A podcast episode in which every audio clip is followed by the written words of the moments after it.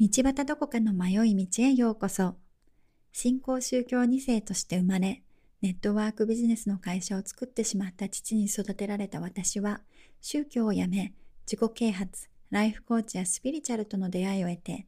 紆余曲折ありましたが、私の経験をお話しすることで誰かの役に立てたらと思い、ポッドキャストを始めました。現在はアメリカに住んでいます。この番組は火曜日、金曜日の午後18時に更新。10分から15分の番組です。今日からしばらくの間は自己紹介がてらにこれまでの経験を語ります。ゲイと女の御殿ラジオに出演した回も合わせてお聞きください。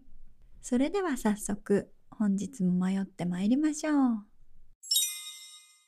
皆さん、こんにちは。道端どこかです。えっ、ー、と、私は宗教2世と呼ばれるような、まあ、信仰宗教2世ですね、として育ったのですが、えー、信仰宗教とは何？仏教やキリスト教とは何が違うの？ってことについてお話ししたいと思います。信仰宗教または新宗教とも呼ばれたりしますが、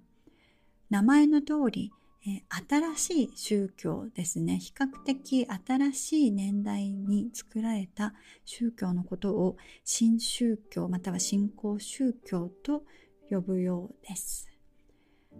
アメリカではそうですね1800年あたりから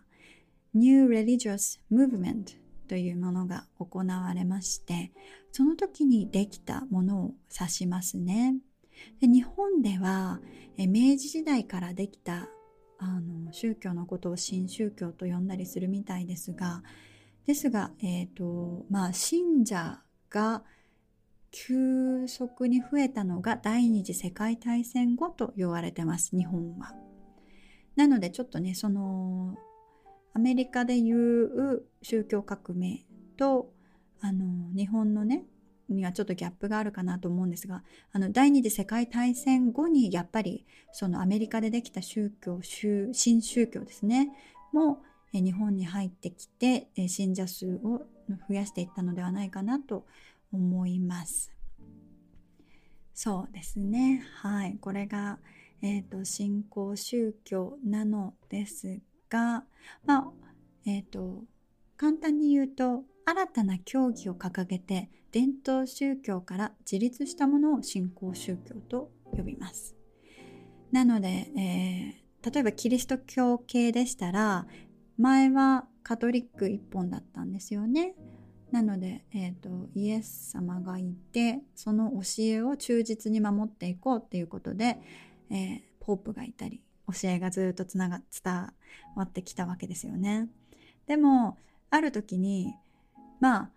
例えばバイブルだけだったらこう謎も残されてるわけですよね。あの解説がないので。えこれはどうやったんだろうとかっていう疑問を持っていたんですがその時は、まあ、ポープが話したりあのしていたんですがある時から、まあ、この信仰宗教革命か。宗教革命くらいの時から実はねこれはこういうことなんだよっていうのを言い始めた人がいます。あの、カトリックの偉い人以外で。で、こういう考え方なんだよとか、ね、あるいは私は神と話して、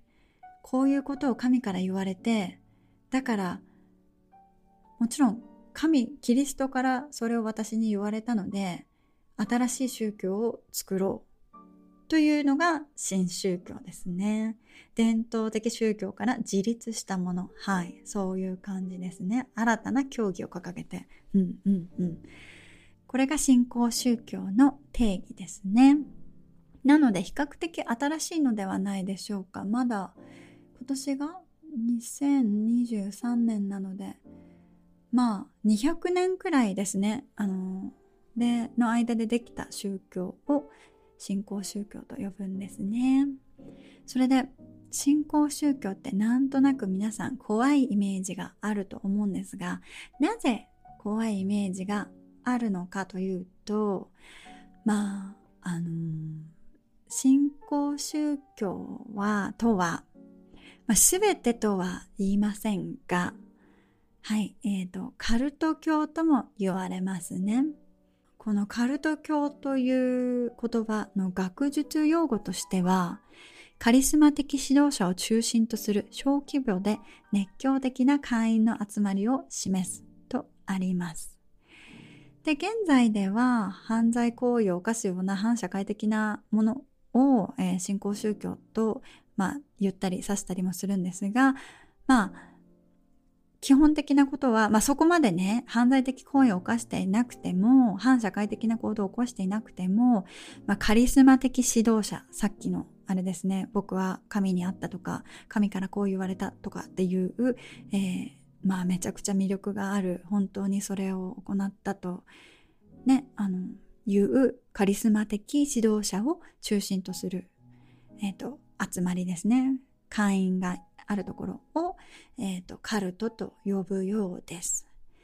えっ、ー、とね、だからこのカルトが、まあ、ちょっと怖いと呼ばれる要因ではないかなと思うのですが、カルトの特徴として、崇拝の対象となるカリスマ的リーダー存在。つまりこの崇拝の対象というのは、神と、まあ、ほぼイコール的な存在ですよね。うん。のカリスマ的リーダーの存在。と、あとね、ちょっとね、これね、読んでてすごいざわざわするのですが、あの、はい、読みます。指導者は絶対に間違いを犯さないという確信を会員は持っている。また指導者の話す哲学的な事柄から日常的な些細なことまで指導者の心情や口にすることは何でも無条件に会員は受け入れてしまう。また、新たな信者を獲得し、現状の信仰心を補強するために寛大なものから威圧的なものまで手段は様々な、えー、説得のテクニックがある。また秘密の計画がある。集団は絶対的な真理と道徳感を持ち、信仰の真の目的と計画が曖昧であり、新規入信者や一般大衆には明確に表示されていない。うん、うん、うん。なんかね、そうなんだよね。今となったら私ね、宗教を30歳ぐらいまでやっていたので、なので結構比較的最後の方まで行きました。ですが、子供の頃とか、えー、うん、は全くわからなかったですね。親がある一定の期間になったら、ちょっと離れたすごいきらびやかな集会場に行って、こう、儀式を受けてるんですよね。何回も何回も。で、その儀式は、その親からも何してるの？って言っても言う、あの、聞けませんし、言われませんし、でもあなたもね、大人になったらそこに行ってて制約を交わすのよみたいなことを、制約っていうのは神様と結ぶ約束ですね。神聖なる約束みたいなのなのですが、を、えー、受けるのよ、交わすのよ。だからそれまで清く正しく美しく生きましょうねみたいな感じで言われるんですが、なので、小さい頃は全く分かっていませんでしたね。何が行われてるかっていうのは。うん。で、次。入信者や信者は、指導者や集団の中枢部に関して全てを知らされるわけではなく、また大きな混乱を招くような不備や厄介ごとに発展しそうな事件、あるいは状況は隠蔽されている。うん。うん。次。金銭及びその他の資産を差し出すように説得される。指導者には一人かそれ以上の信者と性的関係を許されている。うん、絶対的な真理、様々なテーマにおいて指導者あるいは集団が見出した究極の知識に対する自信。集団が確立した組織の内外を問わず、その心情にえー、沿って行動するのであれば、その道徳、基準にきちんと従えば、組織の一員として認められるが、そうでないものは破門されるか罰せられる。はい。うん。まあ、これですね。これがカルト宗教と言われています。これは、えっ、ー、と、科学史のマイケル・シャーマーさんが、えー、カルトの定義をこう言ったのですが、私ね、ちょっとさ、読んでてやっぱり、久しぶりにあの宗教について調べたり、調べるというか、まあ、カルトについてね、調べたりすると、から、あの、うん、まあ、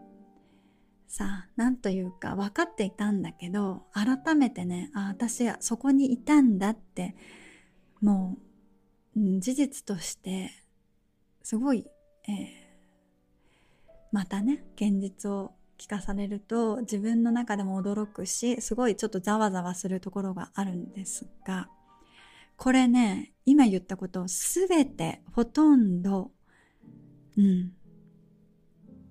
その通りでした。私がいたところはね。で、あの、語弊がないように言いたいのですが、あの、私は、えー、新興宗教と言われる中でもキリスト教の新興宗教、新宗教に属していました。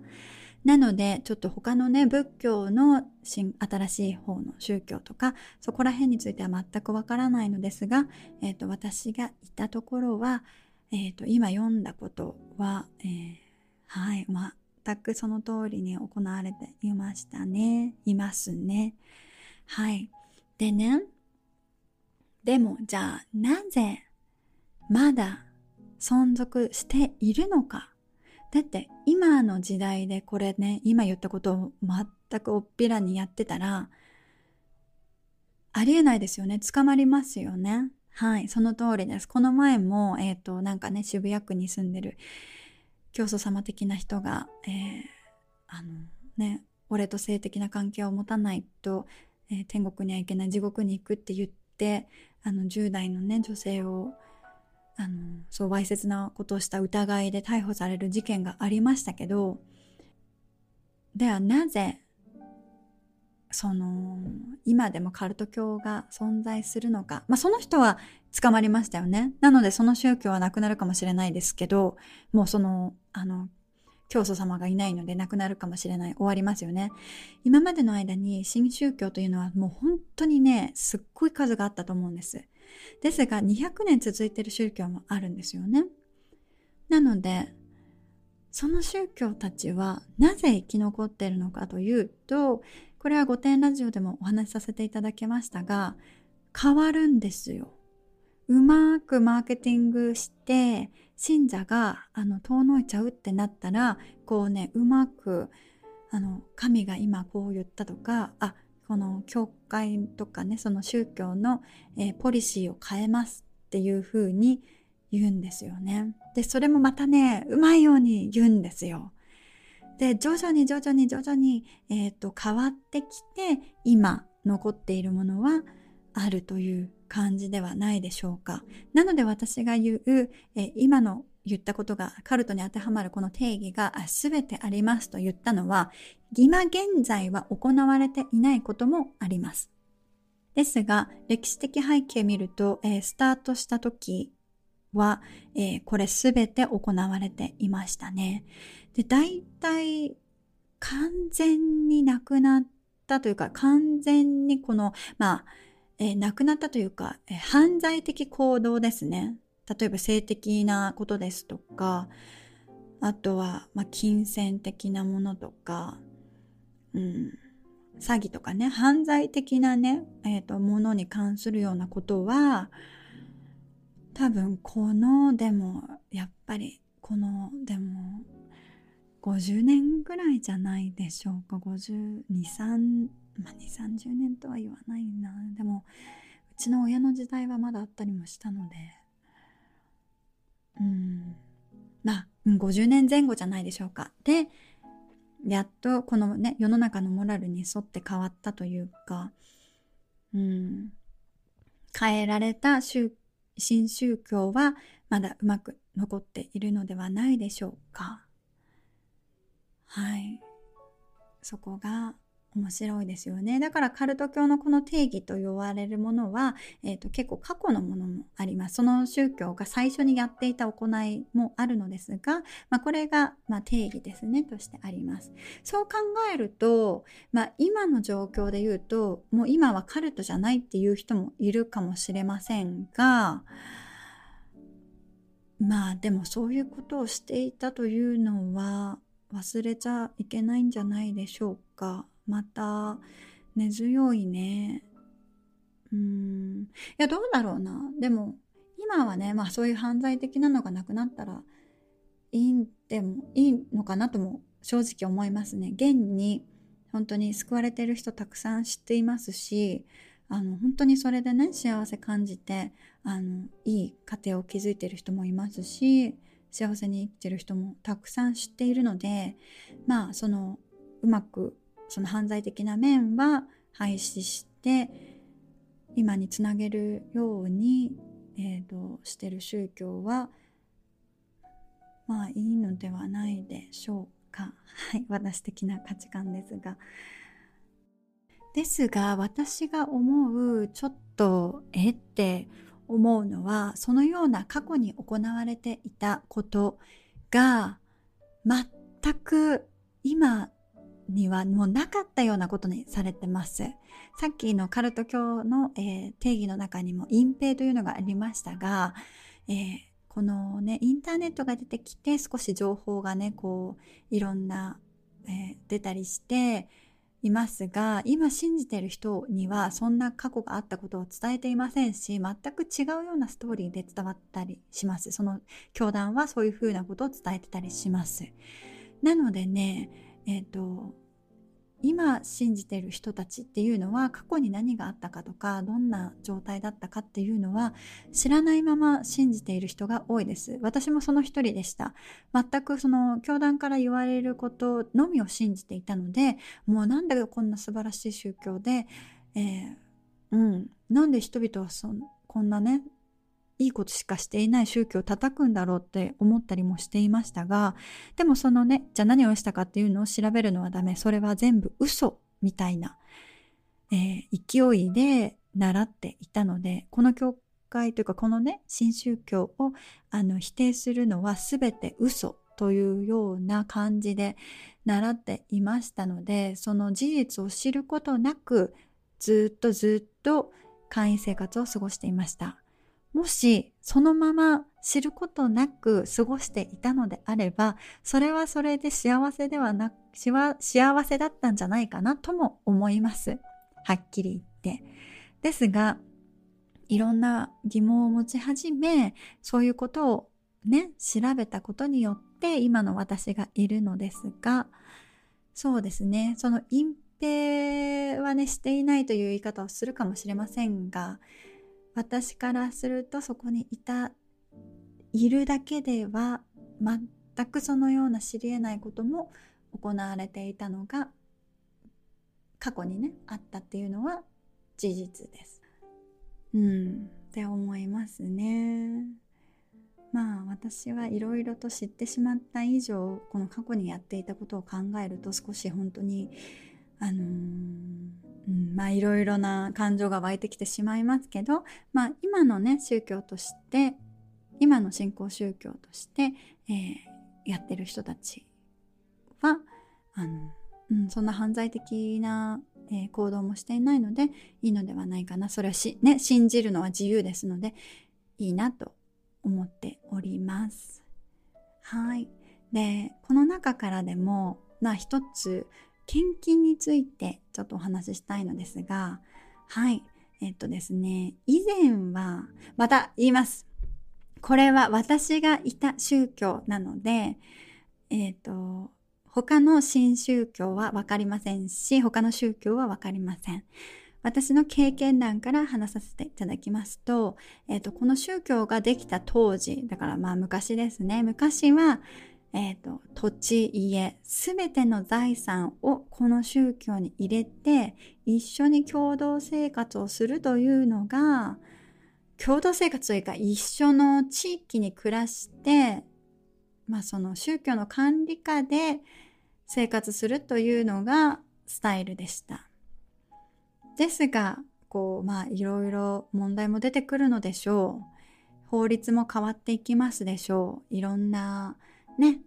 あの、政治も変わっていくでしょう。そういうのに合わせて、あの、そのスタイルはなくなりました。で、今は、まあ、現実に言うと、えっ、ー、と、毎月、その収入、自分が給料もらいますよね。働いて給料もらいます。その中のいくらかをパーセンテージを必ず納めるというのが決まりでした。決まりというか、そう神様がおっしゃっているということでしたので、私も、えー、給料を得た、収入を得た時は必ずそのパーセンテージ入れてました。ですが、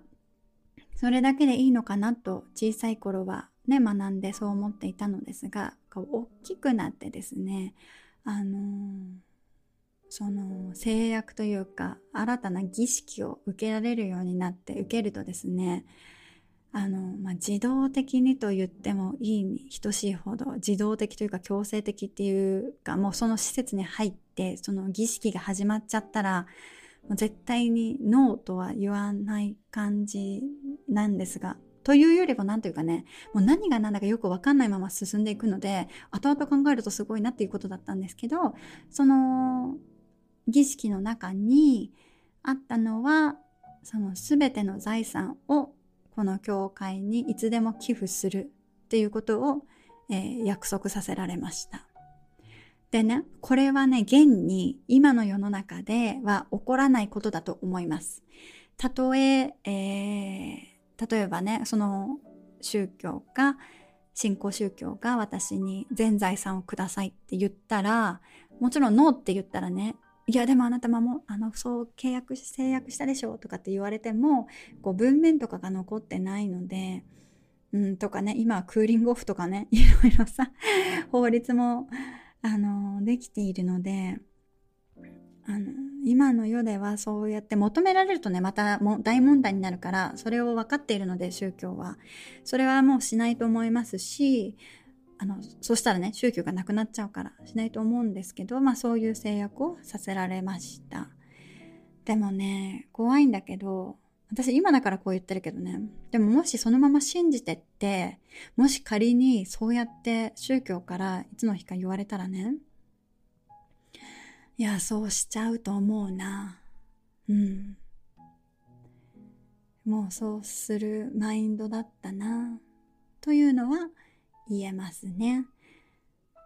まあでも私が所属してたところはまあまあまあ良心的だったのか知りませんがその収入からのパーセンテージだけでそれ以上は実質的に求められたことはありませんでした。はい。こんな感じでしょうか。第1回目は、えー、新興宗教についてお話しさせていただきました。なのでね、私が今まで話していた、えー、宗教とかっていう言葉をね、ちょっと口にしたりしてたんですが、そのことを指すことは、新宗教ですね。また、えー、私が経験した範囲でしか言いませんので、私が所属していた、えー、キリスト系の、え新宗教のことを指して言っていました。はい。でも、これは私の個人的な見解を話しているので全てが そうじゃないかもしれないですね。はい。信じるのはあなた次第かもしれませんが、ということで今日は新興宗教、新宗教、またカルト教についてお話しいたしました。次はですね、火曜日なのですが、えっ、ー、と、新興宗教って何？後編ということで、えーと、新興宗教の布教活動についてと、えー、集会ではどんなことが行われているかについてお話ししたいと思います。本日もお聴きくださりありがとうございます。それではまた火曜日のこの時間にお会いいたしましょう。Goodbye!